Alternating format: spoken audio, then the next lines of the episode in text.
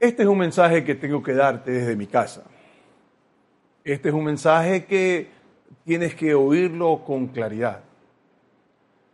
Porque esta pandemia nos ha cambiado todo. No solamente el que no podemos ir al templo los domingos, tampoco podemos ir al cine, tampoco podemos ir a un restaurante, aunque probablemente lo estés haciendo con restricciones. Esta pandemia nos ha cambiado completamente la rutina de vida que teníamos siempre. Y hemos reaccionado de una forma que me parece a mí completamente equivocada. Y creo yo que tenemos que cambiar algunas cosas y creo que hoy tengo que explicarte nuestra posición como iglesia y lo que queremos que tú, como miembro de la iglesia o como amigo de la iglesia, como una persona que te gusta lo que hacemos, colabores con nosotros. La primera cosa que quiero que quede clara es que a veces pareciera que el cristianismo está en guerra. A cada momento estamos oyendo predicadores hablando de cosas que no tienen sentido. Como que lo que pasa es que el gobierno no quiere que nosotros nos, nos reunamos porque esto es una cuestión del diablo. Y, y, el diablo nos quiere ganar la partida. Y el diablo quiere evitar que la iglesia de Dios se reúna. Como que de alguna forma lo que Cristo nos pidió cuando vino al, planeta Tierra era que nos reunamos los domingos. Esa no es la razón de ser de la iglesia. Tú sabes que cuando empezamos a tratar de defender cosas que parecen políticamente correctas, nos convertimos en una herramienta de las agendas políticas en lugar de ser la conciencia de la nación empezamos a, tener una agenda política que la gente que no cree eso nos coge odio. Como pasó con los gays, por ejemplo. Teníamos razón de salir a marchar porque no queremos que nuestros hijos aprendan algo que no es lo que nosotros pensamos que es la forma como se debe vivir. Claro. Pero cuando nos unimos con agendas políticas, perdemos. Porque no podemos mostrar amor ahí. Porque lo que se muestra en cosas como esa es odio. Y lo que ciertos predicadores famosillos, por llamarlos de alguna manera, están predicando es odio. Es una cosa contra la gente que no es cristiana. Como que ellos quisieran que nosotros no existiéramos.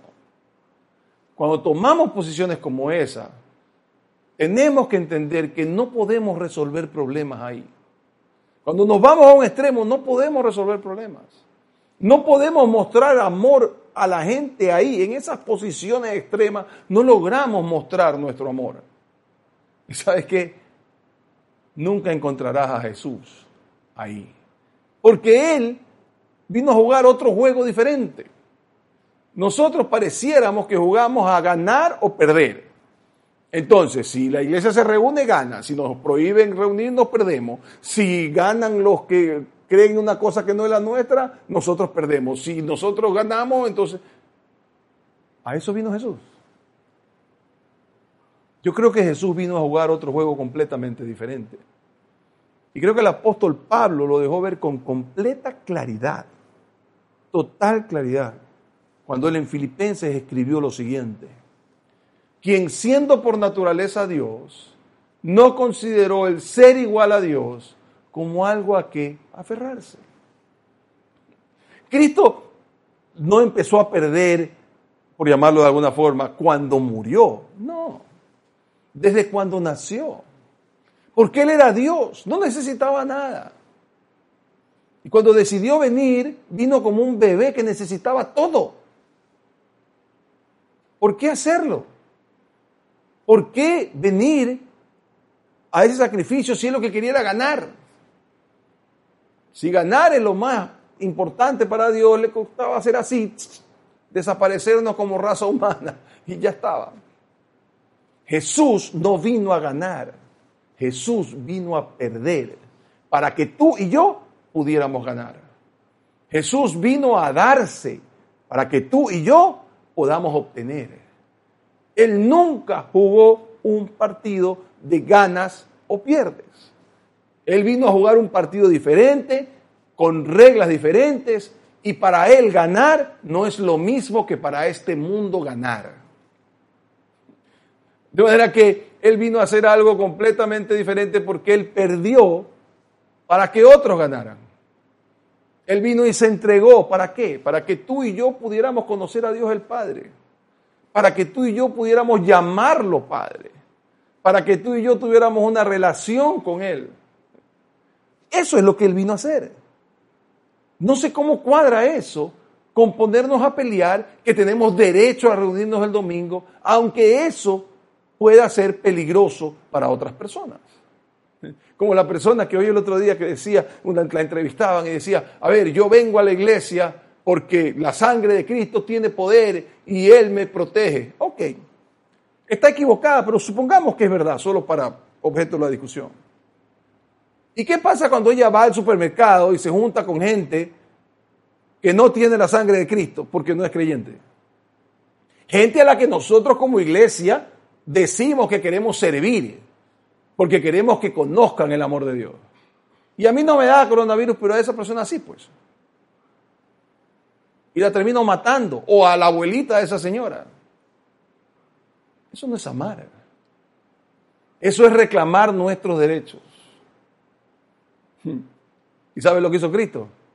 Pablo continúa y dice, por el contrario, se rebajó voluntariamente, tomando la naturaleza de siervo y haciéndose semejante a los seres humanos.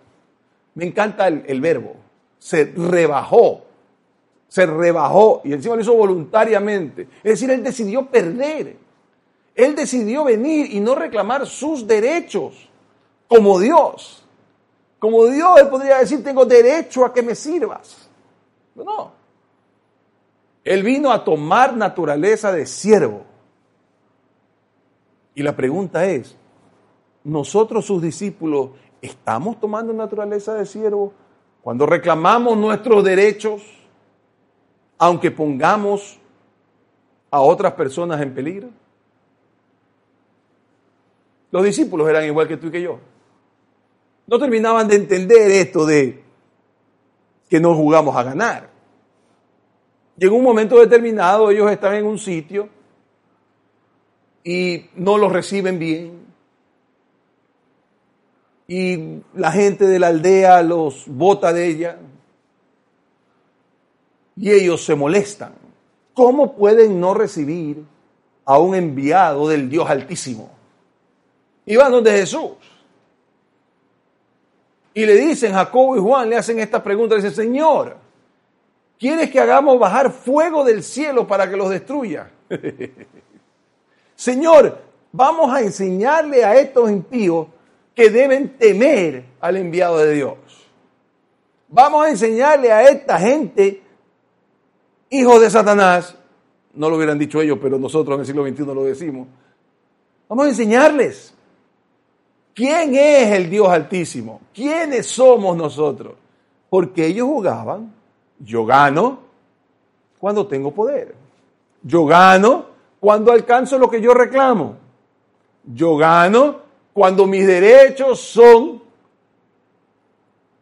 dejados con claridad para que yo los pueda utilizar. Cuando yo puedo utilizar mis derechos, ahí gano. Los discípulos entonces decían, si te arrestan y te crucifican, no vamos a ganar, vamos a perder.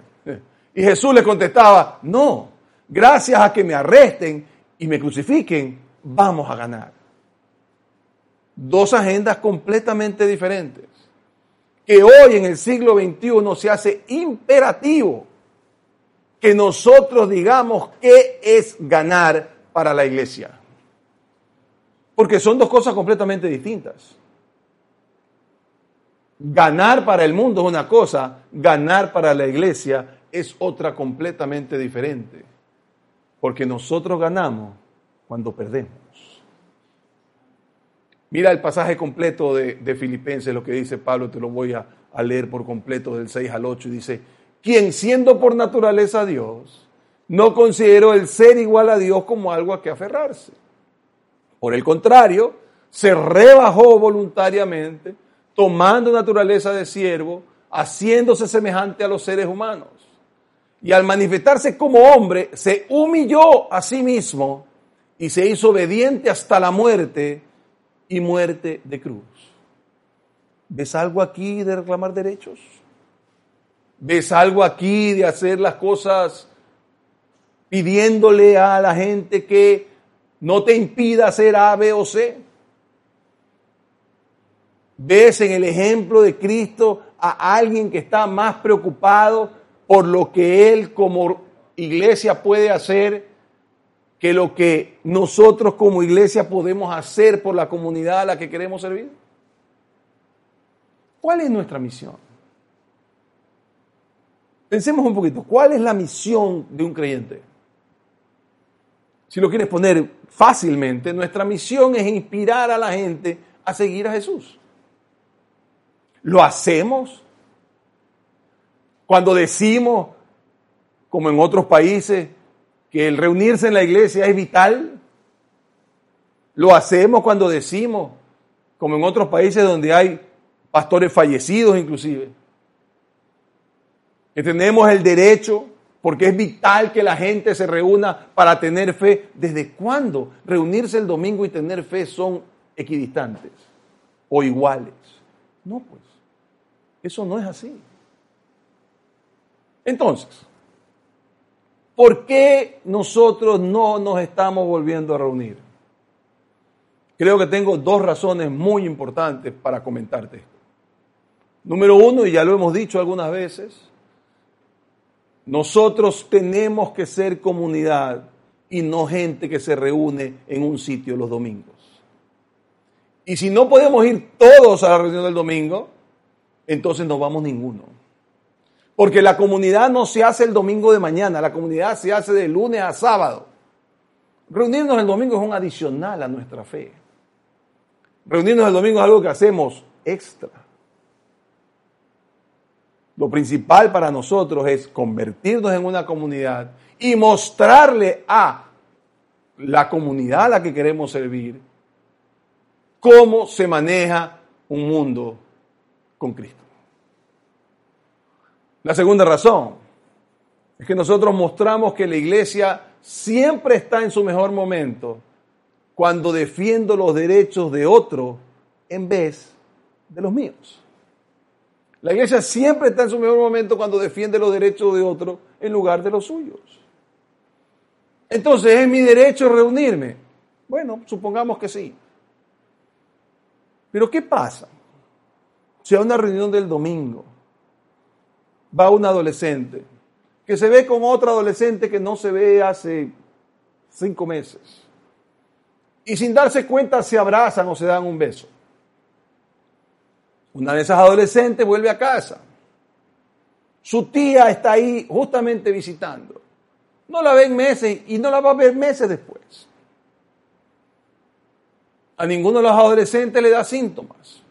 Porque tú tienes que entender que tú puedes tener el coronavirus sin estar con síntomas. Y puedes pasarlo a un montón de gente sin, sin saber que estás enfermo. Esa tía entonces va a su casa, se enferma y se muere. Y nadie sabe cómo le pasó. Aunque sea solamente el 1% de probabilidad de que eso suceda, yo tengo que ser responsable con la comunidad y no puedo permitir que hagamos algo adicional que puede poner a la gente en peligro.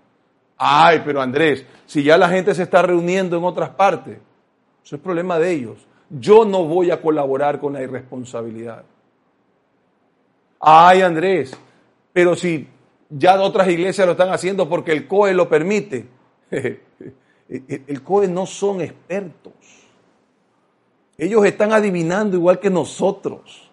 Están tratando de balancear economía con salud. Y tienen toda la razón en hacer lo que hacen.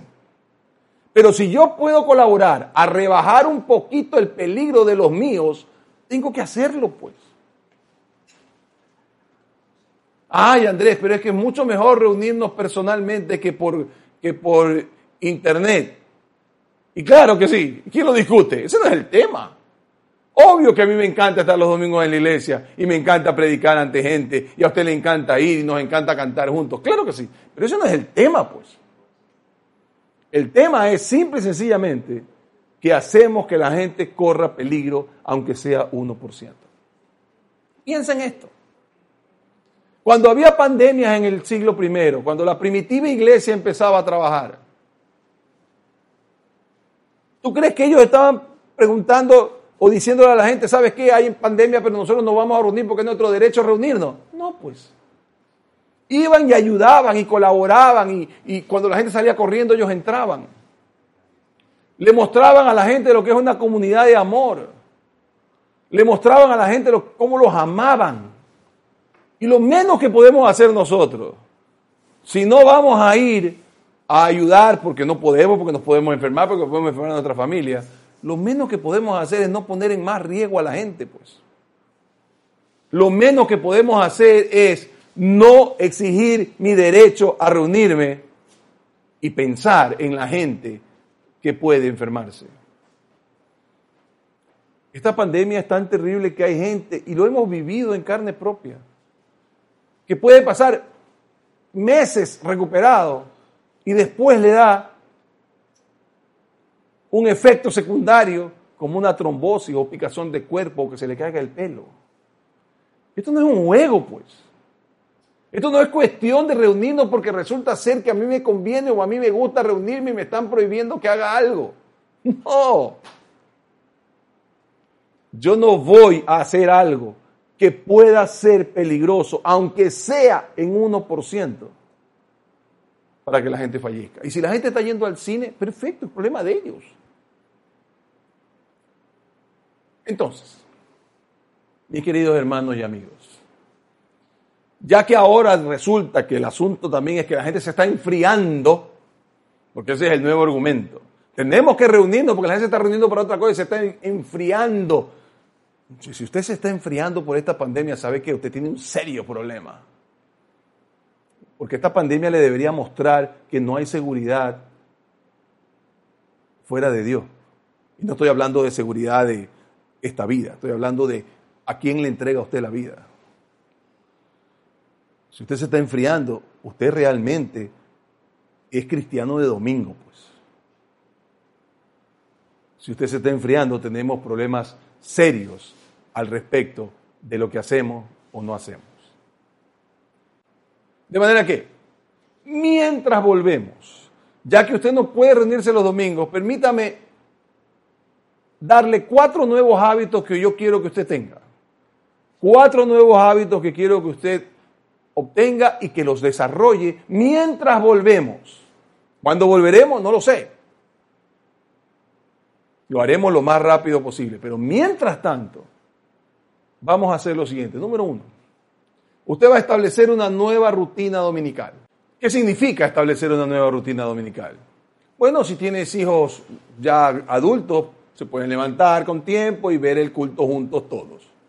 Si tienes niños, entonces pues o lo ves en la noche cuando ya ellos estén durmiendo o lo ves mientras ellos siguen durmiendo si es que son adolescentes y duermen hasta las 12 del día.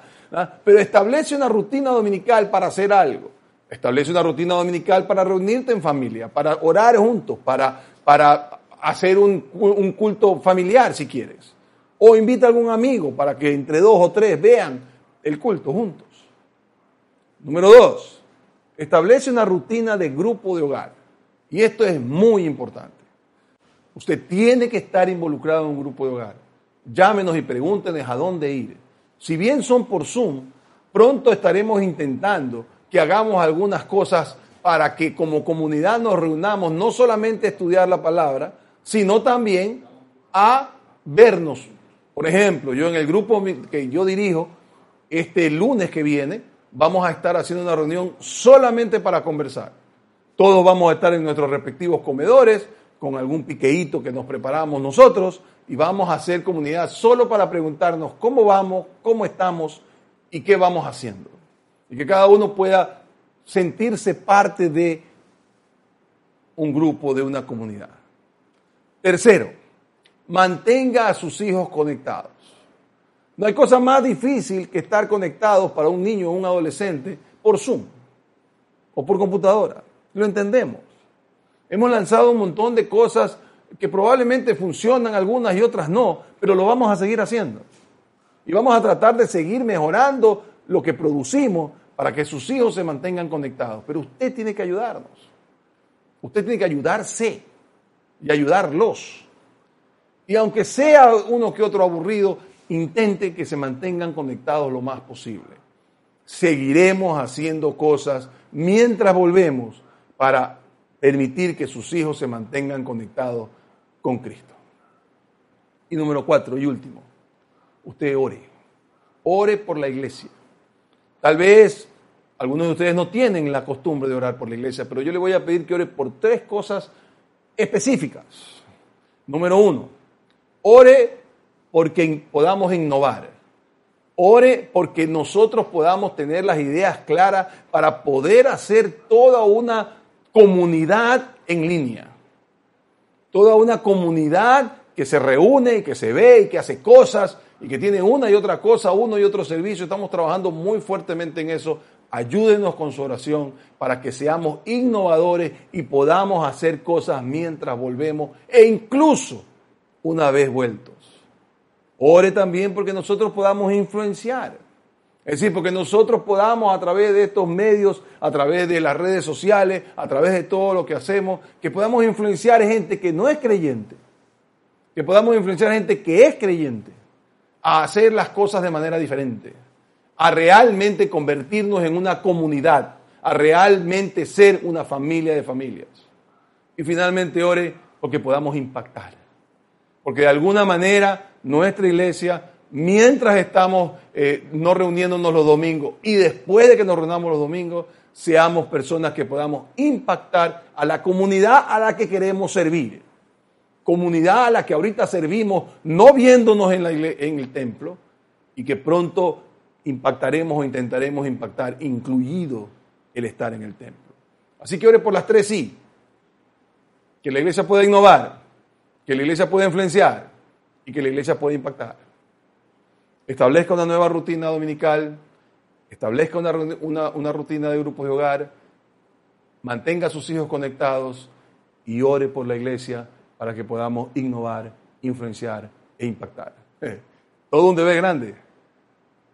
Todo un conjunto de cosas que usted tiene que hacer mientras nos volvemos a ver.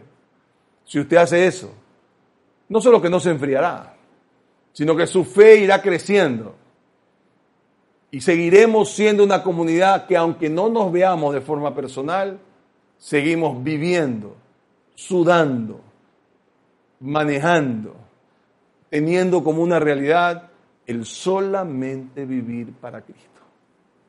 Si eso hacemos, entonces bien habrá valido la pena que no nos reunamos. ¿Por qué no lo hacemos?